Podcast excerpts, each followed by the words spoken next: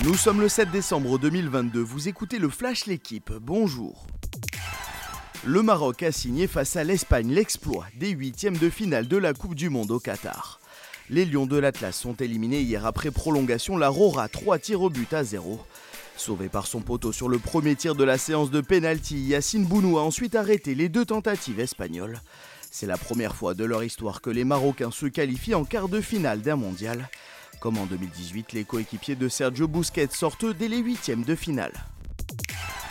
Et le Maroc sera opposé en quart de finale au Portugal.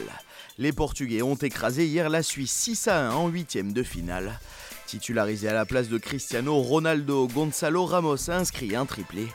L'attaquant de Benfica est le premier joueur à inscrire 3 buts pour sa première titularisation dans un mondial depuis Close en 2002. Rafael Guerrero, Pepe, Rafael Leao ont eux aussi participé au festival de la Seleção. Le rugby outre-Manche a été frappé hier par un petit séisme. Eddie Jones, sélectionneur du 15 de la Rose depuis 2015, a été limogé par la RFU. À moins d'un an du mondial, l'Australien paye une année 2022 où les Anglais n'ont gagné que 5 matchs sur 12.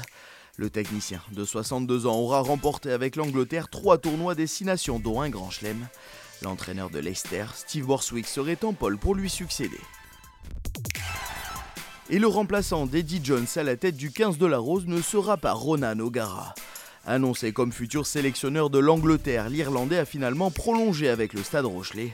Le manager des Maritimes a étendu son bail à La Rochelle jusqu'en 2027.